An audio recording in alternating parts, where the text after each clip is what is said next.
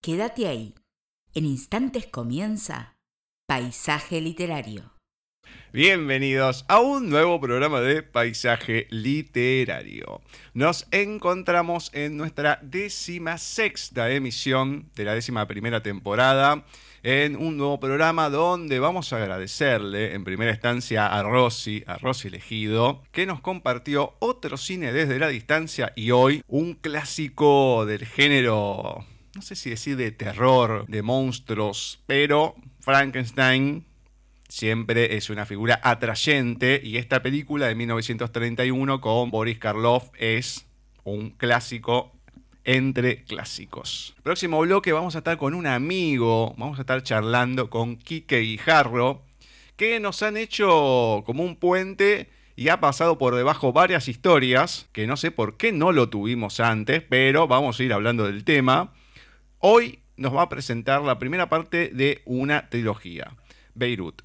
Después vamos a ir hablando de otras segundas partes y demás que no pasaron por acá todavía, pero vamos a hablar de varias cositas. Paisaje literario sigue siendo nuestro correo, ahí nos agregan en el Skype. Gustavo Literario es nuestro perfil en Facebook, Paisaje Literario la fanpage, Paisaje Literario en Twitter y Paisaje Literario en Instagram. www.paisajeliterario.wixsite.com barra mi sitio es nuestra página. Y para comenzar este programa del 18 de mayo de 2022, vamos a pasar a presentar a nuestra meremenita profesora Cecilia Giorgio. Muy buenas tardes, noches, Ceci. ¿Cómo va todo por ahí? Muy bien, Gus. Muy bien, por suerte todo tranquilo. Bueno, me alegro, me alegro. Hoy un día complicado para la Argentina. Va, complicado, diferente, por un miércoles. Diferente, distinto.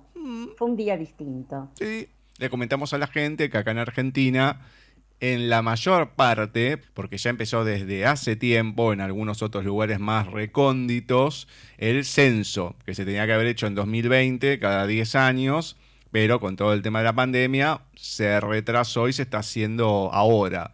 Así que mm, día feriado, complicado, ¿viste? No, si no estás, te tenemos que censar. La otra vez en la tele escuché que habían ido como a un lugar así recóndito, de, no de la cordillera, pero tipo un pueblo, así una estancia, no sé qué era. Dice, no, no, eh, pero si no está tal persona no la puedo censar. Pero flacos, con que esté uno, no, somos tantos, tal, tal y tal, y ya está, así es anónimo.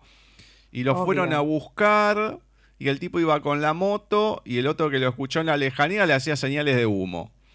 No, una Se había prendido un fuego, qué sé yo, qué raro. Bueno, antes era otra cosa, antes te atendía uno, decía acá en la familia somos tanto, así, así, así, y ya está, ahora que estén todos, no sé, medio raro. No, no, si yo he censado, yo censé tres o cuatro veces. Oh, sí, sí, sí. Qué divertido que debe haber sido. No, no fue, no fue feo, ¿eh? eh siempre tiene sus cositas. Y pero si te toca ahí en la zona, todo edificios y todo. Una vez me tocó por el barrio de Belgrano, la primera vez. La segunda vez, acá, cerca de casa, en la manzana frente a casa. Em, y me tocó censar em, a las personas de la calle. No me había tocado a mí, le había tocado a otra docente y tenía miedo. No, no fue una experiencia hermosa eh, censar a ese señor, los sin casa, no me acuerdo cómo se llamaban. Claro. Lo censé y la tercera vez me tocó en Paternal, ahí fue un poquito más complicado en una de las casas, y luego el censo docente, que fue en un barrio muy precario de Avellaneda, entre Lanús y Avellaneda. Ese sí fue complicadito, porque, bueno, había gente divina y gente que estaba con un cuchillo oh. atrás de la espalda.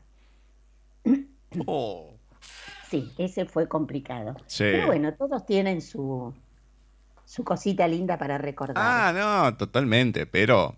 Pero el de hoy además es, este, fue muy rápido porque dabas el número que habías hecho el censo ya por el celu y listo. Ah, no, sí, sí, eso sí, ya lo hiciste así, pero bueno, hay mucha gente que seguramente no lo hizo y bueno. Claro. Se demoró un poco más, pero bueno, en fin.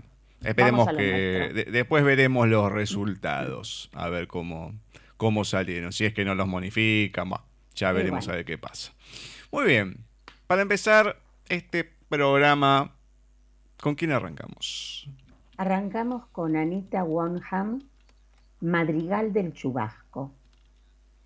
Partida en dos la nube, violácea y rota ya en su tristeza, derrama pálidas gotas, belleza, frío elixir que sube a mi tórrido estío, frescor del aire que mi piel aprecia, sudor que el viento arrecia y me hidrata los labios, fragmenta mis lunas del desvarío, con latidos vacíos, lluvia de amanecida que ya en mi pecho frota mil madrugadas insomnes derrota.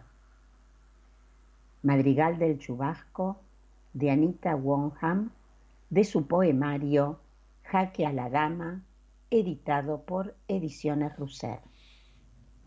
Muy bien, muy bien, me encanta. Le mandamos un beso enorme a Anita. Una persona encantadora, encantadora a mí me anotó ahí en lo que es el verso del día, que más que el verso es la poesía del día. Claro. Y todos los días va mandando. Todavía estamos esperando que la página en algún momento se termine de armar. Porque a lo mejor, bueno, la tenemos con el verso del día, pero en su voz, etcétera, etcétera. Pero mm, muy, muy linda como lee y demás. Y esto de los madrigales, la verdad que yo no los conocía como poesía en sí, ¿no? La estructura del madrigal. Entonces ahí lo comentaba ella en la entrevista y todo, y me pareció interesante, porque decís, bueno, uno siempre se queda con, con el soneto o a veces la redondilla, ¿viste? De lo que, mm, la redondilla, bueno, tanto no, no se difunde, pero eh, de comentar sobre el madrigal y todo, y la verdad me sorprendió porque no ni sabía que existía algo así. Así que bueno, por lo menos nos desasnó de alguna manera. Así que muy, muy lindo. Sí, sí, sí. Así que bueno, le mandamos un beso ahí a Anita. Vamos a ir ahora con Flavia a ver qué nos comparte de oyentes. Hola Gustavo, Cecilia, ¿cómo están ustedes? ¿Cómo están nuestros oyentes de Paisaje Literario? Bienvenidos a una emisión más de nuestro programa en este día miércoles donde el país está un poco quieto, calmo, ¿no? En este día donde estamos con este feriado ya programado de antemano, pero nosotros por supuesto presentes como siempre con paisaje literario.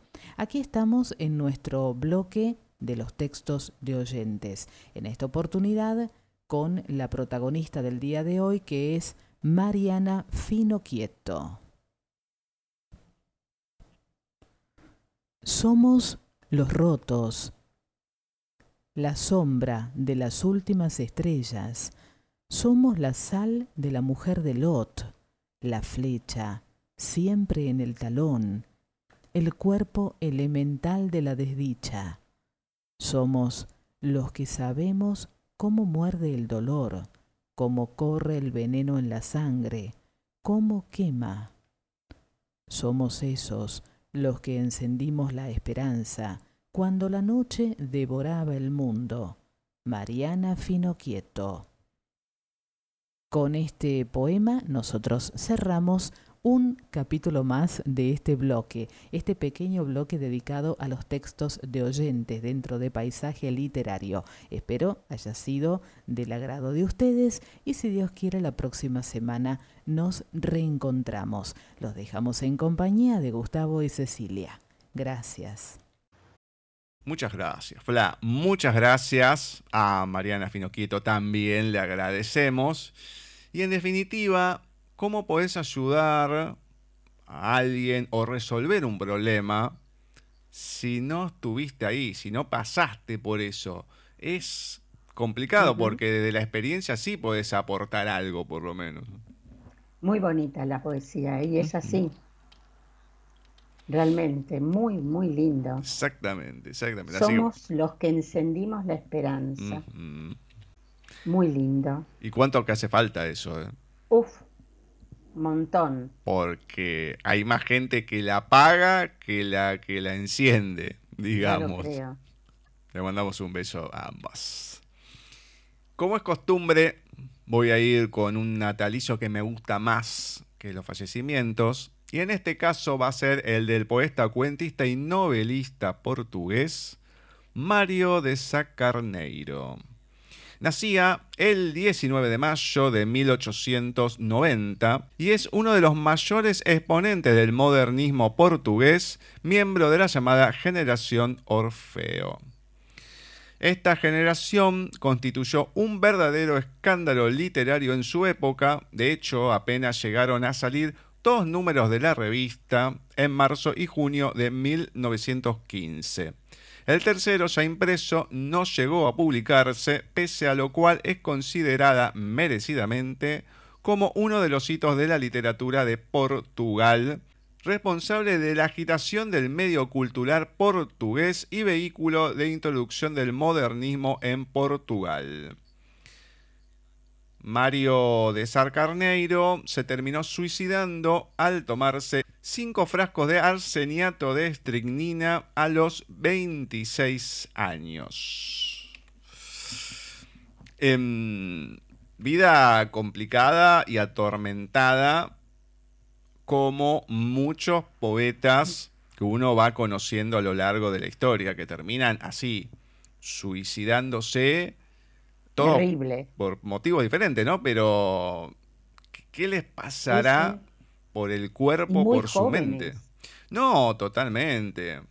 Em, pero es una constante porque hay muchos, eh, también algunos fueron más grandes, pero dentro de los 20 años y en este rango 26, 25, 27, por ahí, hay muchísimos, pero muchísimos a lo largo de la historia que se han suicidado. Es... Eh, muy, pero muy grande la cantidad de gente. En general, no solamente poetas, ¿no? De hecho, en la música está el grupo de los 27, que son un montón de músicos que se terminaron suicidando o terminaron muriendo en esa edad. Pero, no sé, es una cosa, no, no sé si la plenitud de la vida pero llegar a ese punto, ¿no? La desesperación que debes tener para tomar esa decisión. Es una cosa que yo nunca lo, lo voy a entender, cómo el ser humano puede llegar a, hasta ese punto, ¿no? De tomar esa decisión. Es terrible, pero bueno. Vamos a leer algo de él para ver eh, cómo es un poco su escritura. Así que hoy, de Mario de Sacarneiro, El fantasma. ¿Qué haré yo en la vida, en mi grado astral, después de qué fantasiada guerra, cuando este oro al fin caiga por tierra? Pues, aunque verdoso, es oro sin embargo. ¿De qué revuelta o país predestinado, pobre lisonja el velo que me encierra? Imaginaria y pertinaz, qué fuerza mágica desprende mi pasmo frustrado la escalera es insegura y peligrosa. Se va extendiendo una mancha dudosa. Por la alfombra los pasamanos se han partido. Mi norte lo han tapado con viejos trapos. Las hormigas sobre mi suerte se han parado. Se me han muerto niños en los sentidos. El fantasma Mario de Sacarneiro. Mm, medio terrible. ¿eh? Oh. Un soneto fuerte, duro. Pesadumbrado, pero el mil total, por ciento. Por encima vos decís el fantasma. Bueno, pero hay. No, no, no. Puede, disparar. Claro, puede disparar para cualquier lado, pero. Durísimo. vos fijate que dice: Mi norte lo han tapado con viejos trapos. Sí, sí, sí. No, no. No, no, no, ya ahí se perfila algo muy oscuro. No, totalmente, totalmente, pero todo, ¿eh? que el camino lo han tapado las hormigas, o sea... sí, sí, sí, sí. Es una cosa que si bien es poética, metafórica, todo lo que quieras, pero... Sí, totalmente. Lo que te demuestra esa pesadez de la vida. O sea, esas son personas, no, te digo que interesantes para poder haberlas conocido, pero sí después que pasan ciertas cosas, ¿no? El que ha podido hablar con la persona y demás y todo, el poder ver o saber si se podía vislumbrar algo de esto y el porqué de ese pensamiento y demás. Porque uno acá lo lee, lo comparte, pero a veces los que nos pasan con los escritores, que podemos hablar con ellos y enterarnos de otras cosas, bueno, podés ir viendo ciertas situaciones y a veces pocas que, que, han pasado, a lo mejor de alguien que se haya suicidado y demás, vos te podés dar cuenta si veías algo o no en la persona, si tenía algún desequilibrio o en la manera de escribir eh, o de expresarse y demás. Uno a lo mejor no puede hacer nada porque, bueno, es una entrevista y nada más. El tema es la gente que lo rodea. Si ve esas cosas, si quiere ayudar, si no, no sé, muchas cosas. Así que mm, te deja medio, medio mal esto. Así que esperemos que puedas remontarlo un poquito ahora. Eh, vamos a ver. Hmm. Vamos a ver. Tenemos un poema de, de un poeta para mí extraordinario que falleció un 17 de mayo del año 2009, no hace tantísimo tiempo, siglo XXI, ni más ni menos que Mario Orlando Hardy Hamlet Breno Benedetti Farrugia, más conocido como Mario Benedetti, escritor y poeta uruguayo, muy galardonado, mucha producción, que alcanza la cantidad de 80 libros y trató todos los géneros, teatro, poesía, narración y ensayo. Su obra ha sido traducida a más de 20 idiomas. Hoy vamos a compartir un poema de Mario Benedetti que dice lo siguiente. ¿Quién hubiera dicho que estos poemas de otros iban a ser míos? Después de todo hay hombres que no fui y sin embargo quise ser sino por una vida al menos por un rato o por un parpadeo. En cambio hay hombres que fui y ya no soy ni puedo ser, y esto no siempre es un avance, a veces es una tristeza. Hay deseos profundos y nonatos que prolongué como coordenadas. Hay fantasías que me prometí y desgraciadamente no he cumplido, y otras que cumplí sin prometérmelas. Hay rostros de verdad que alumbraron mis fábulas, rostros que no vi más, pero siguieron vigilándome desde la letra en que los puse. Hay fantasmas de carne, otros de hueso, también hay los de lumbre y corazón, o sea, cuerpos en pena, almas en júbilo, que vi o toqué, o simplemente puse a secar, a vivir, a gozar, a morirse, pero además está lo que advertí de lejos. Yo también escuché una paloma que era de otros diluvios. Yo también destrocé un paraíso que era de otras infancias. Yo también gemí un sueño que era de otros amores. Así pues, desde este misterioso confín de la existencia, los otros me ampararon como árboles, con nidos o sin nidos, poco importa, no me dieron envidia sino frutos. Esos otros están aquí. Sus poemas son mentiras de apuño, son verdades piadosas. Están aquí rodeándome, juzgándome, con las pobres palabras que les di. Hombres que miran tierra y cielo a través de la niebla, o sin sus anteojos, también a mí me miran con la pobre mirada que les di. Son otros que están fuera de mi reino, claro, pero además estoy en ellos. A veces tienen lo que nunca tuve, a veces aman lo que quise amar, a veces odian lo que estoy odiando. De pronto me parecen lejanos, tan remotos que me dan vértigo. Y los veo minando por un suelo sin llanto, y otras veces, en cambio, los presiento tan cerca que miro por sus ojos y toco por sus manos y cuando odian me alegro de su rencor, y cuando aman me arrimo a su alegría. ¿Quién hubiera dicho que estos poemas míos iban a ser de otros? Mario Benedetti. Oh. Uf. Vuélveme a leer los primeros versos. ¿Los primeros versos? Sí. Bueno. Ya los buscamos esto de no tener el papel en mano? ¿Quién hubiera dicho que estos poemas de otros iban a ser míos? A ver un poquito más. Después de todo hay hombres que no fui y sin embargo quise ser, si no por una vida, al menos por un rato o por un parpadeo. Oh, esa parte... Qué pesada, me gustó, porque es la manera de expresarlo lo que tiene. Es la manera de decir el que te cambia lo que está diciendo precisamente. Claro. Qué, qué, cosa fabulosa que tuvo, más allá de los 80 libros, porque uno puede escribir 80 libros y bueno, viste, qué sé yo, eh, que salga lo que sale y ya está. Pero cuando te encontrás cosas así, escritas de esta manera, con esa ingeniería, vamos a decir, ¿no? Sí, sí, sí. Qué, qué maravilla. Hay que saber escribir así. ¿eh? No, pero olvídate. Por algo él y Galeano llegaron a donde llegaron. Claro, claro, obvio.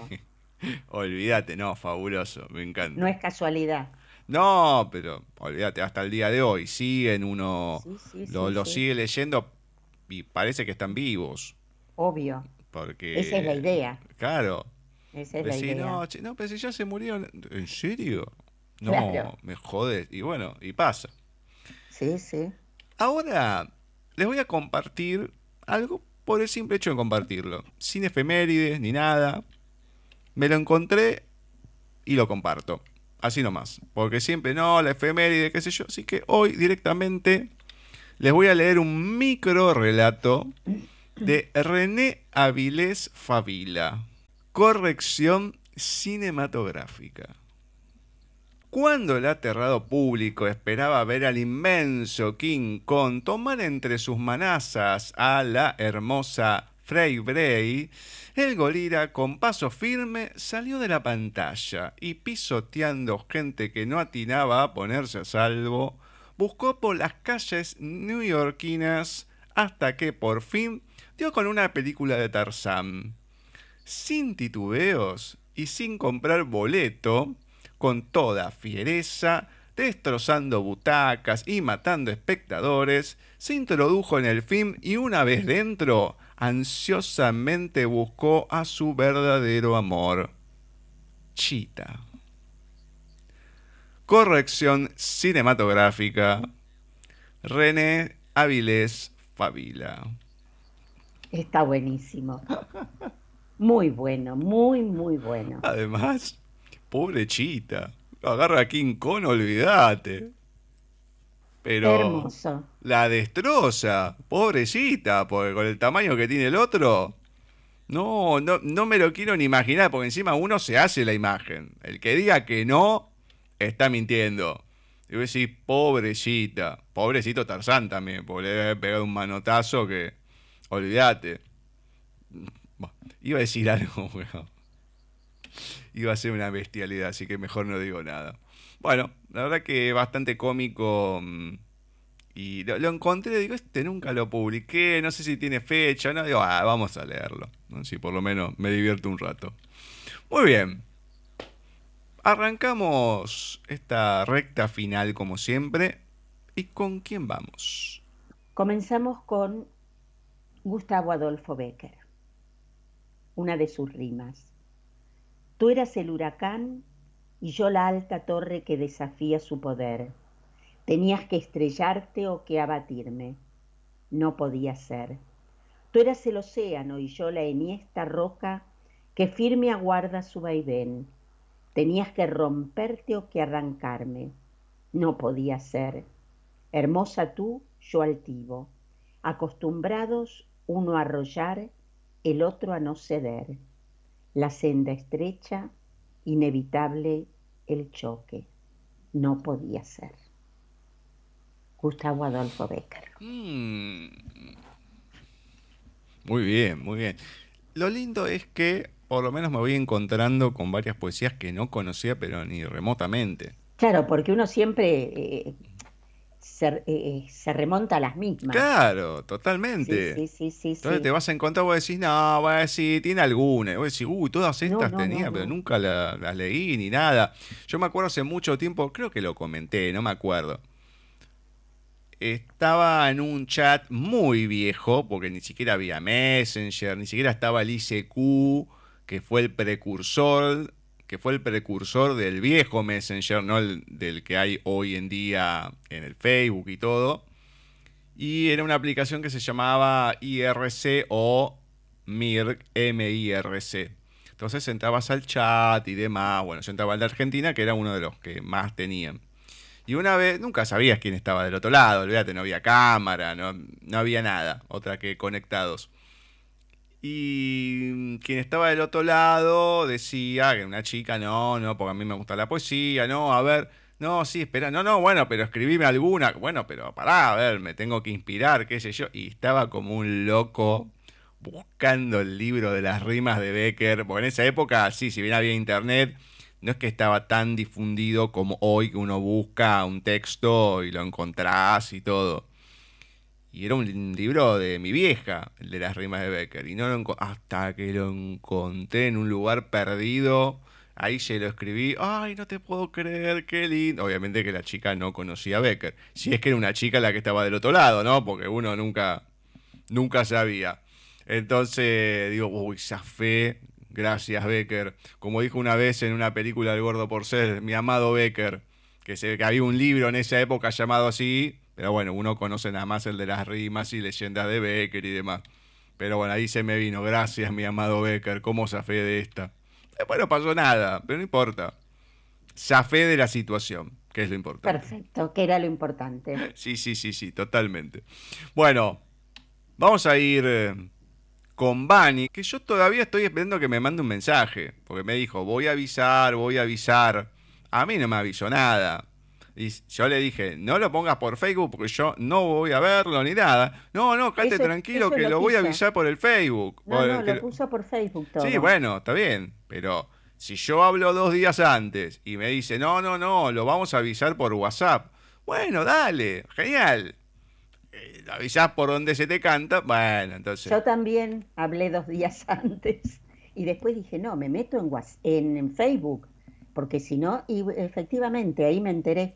Yo ahí me enteré de la hermosa maravilla. No me diga, no la pienso felicitar ni nada. Así que. Mi amor, es hermosa, Carol. Eh, bueno. Es hermosa. Cuando me comente algo, le diré. Porque si me dice sí, sí, sí, sí, yo le dije, hasta que vos no me escribas, yo no digo nada. Bueno, entonces, no me escribiste, yo no te voy a decir nada.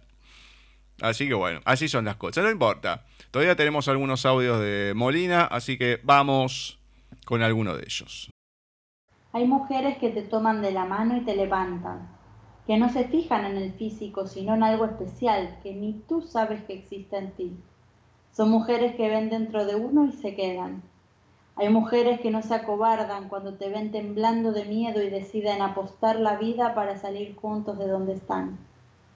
Hay mujeres que cada vez que te dicen te amo, están entregando el universo en cinco letras y su cuerpo es tuyo, solo tuyo.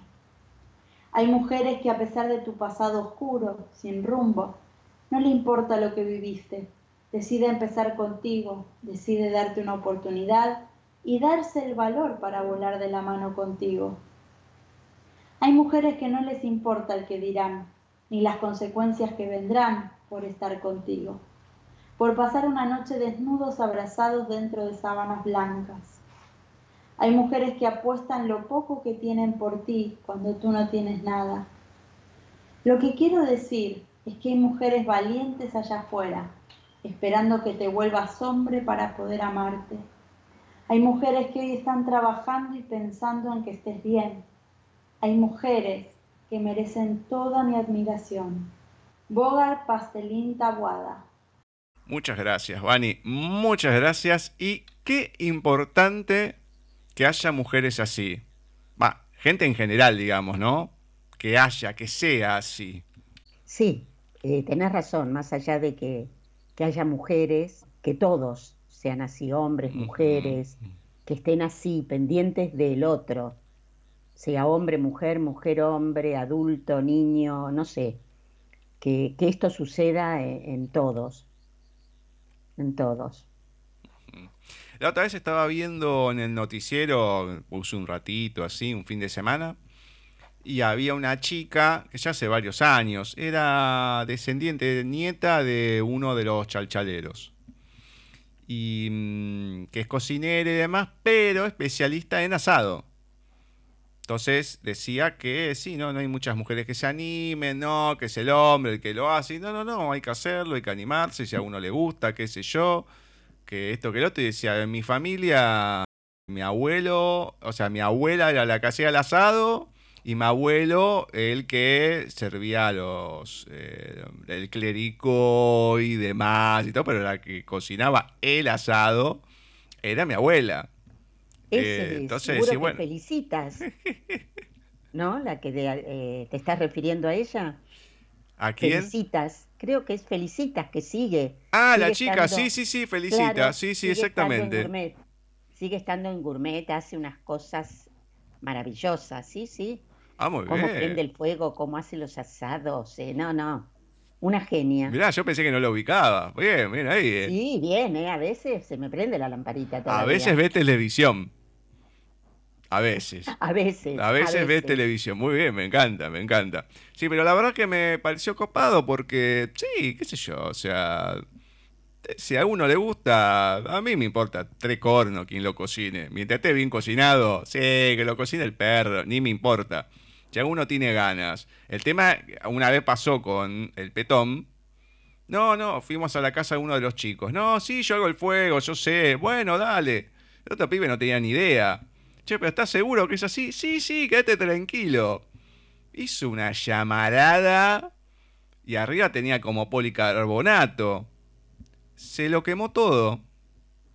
O sea, pero estaba bastante en altura. Vos fijate hasta dónde llegó el fuego que le quemó todo, todo ese lugar.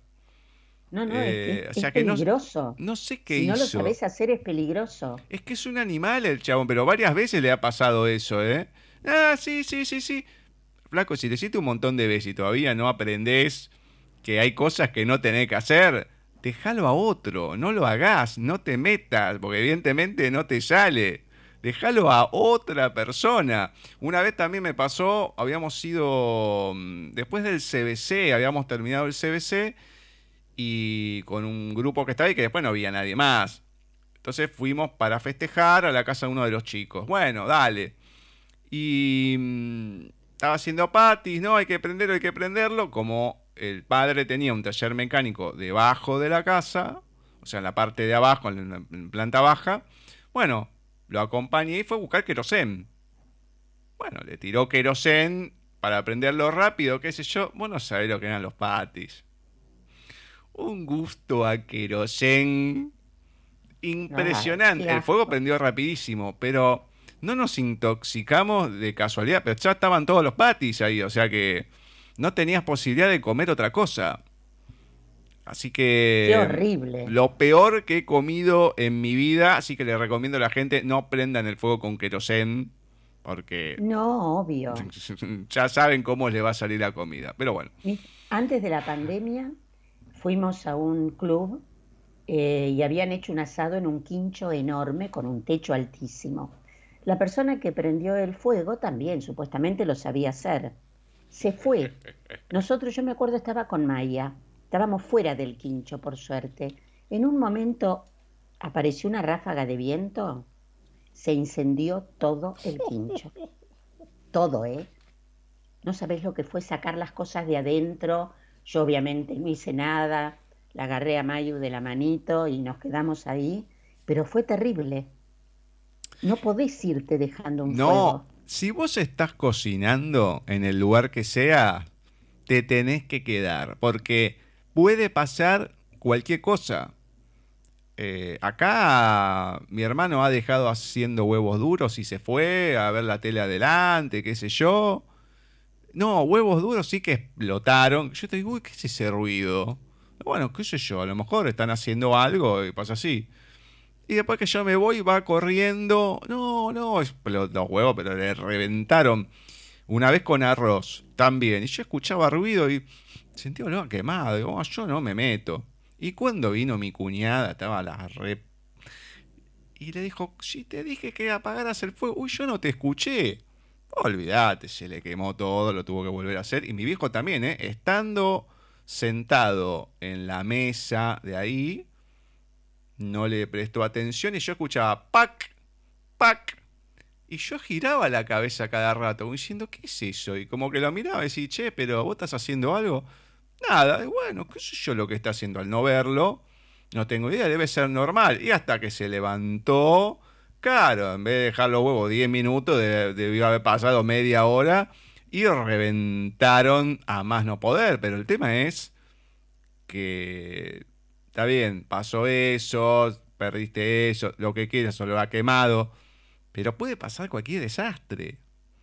Con el fuego, con, o sea, se, poner, se te sale el agua, se te apaga el fuego, sigue el gas eh, o lo que sea. Entonces tenés que estar ahí controlándolo, no paviando. Y la gente no lo entiende eso. Y bueno, es así, tenés razón. Presten atención, ¿eh? Presten atención porque si no, eh, ya hay gente que le ha pasado. cualquier cosa. Sí, totalmente. Bueno, ¿con quién cerramos este programa? Cerramos con Adolfo Barrera de su libro Palmeritas. Con esos anteojos el niño parecía Harry Potter. La doctora hizo la comparación intentando levantarle el ánimo o conocer su sonrisa. La maestra le había sugerido a la mamá luego de una reunión que quizás el niño no veía bien. Tal vez ese fuera el motivo de sus constantes distracciones. La oftalmóloga empezó señalando letras grandes. ¿Qué ves? La cascada de los paredones. Corrió el cartel hacia otro lado de la habitación. Señaló otra letra. Y ahora mi papá pagando el peaje de la ruta 5. Y acá los chicos de barrio Córdoba jugando a la pelota en la plaza. La madre nerviosa movía las piernas. Con paciencia la doctora fue hasta el niño, quitó suavemente sus anteojos y alentó. Vamos a probar con otro. Al retirar los anteriores los guardó en una cajita de cristal. Extrajo de nuevo un par de un cajón en el que había una enorme cantidad de lentes. Con calma los ubicó en el rostro del pequeño. Señaló una letra y otra y otra. Una M, una X, una J. Perfecto. Estos funcionan. La mamá por lo bajo habló con la médica. Doctora, ¿qué fue eso? No se preocupe, este chico ve más allá, pero ya le receté unos anteojos de normalidad. Estimo que para usarlos en la escuela estarán bien. El niño no tardó en mejorar sus calificaciones y hasta leyó toda la saga de Harry Potter en un mes. Palmerita de Adolfo Barrera. Genial. Genial. Me encanta. Me hizo acordar al hijo de que iba de oculista, un chanta, no le mando saludos. Em, ahí San Martín y Mosconi, por las dudas, digo la gente. Espero que no siga atendiendo ese flaco. Y te ponía el marco de los lentes, pero después te iba poniendo los eh, como los lentes que eran así que a ver, era como si fuera un juguete, ¿no? Te ponía el marco y te ponía la lente que te iba acomodando ahí, era el marco, era el mismo para todos, ¿no? Y a ver si te encajaba bien, si veías bien con esa graduación o no. Y sí, cuando tenías que ver las letras, era unos nervios, pues decís que las vea bien, que las vea bien, que las vea bien, porque si no me van a mandar anteojos y qué sé yo, y qué tortura. Hasta que un día me mandaron, lógicamente, ¿no? Pero mm, nada más que con la diabetes te mandaban fondo de ojo a cada rato. Bueno, hoy en día, hace un tiempo también en el noticiero había visto que es nada, hoy en día no.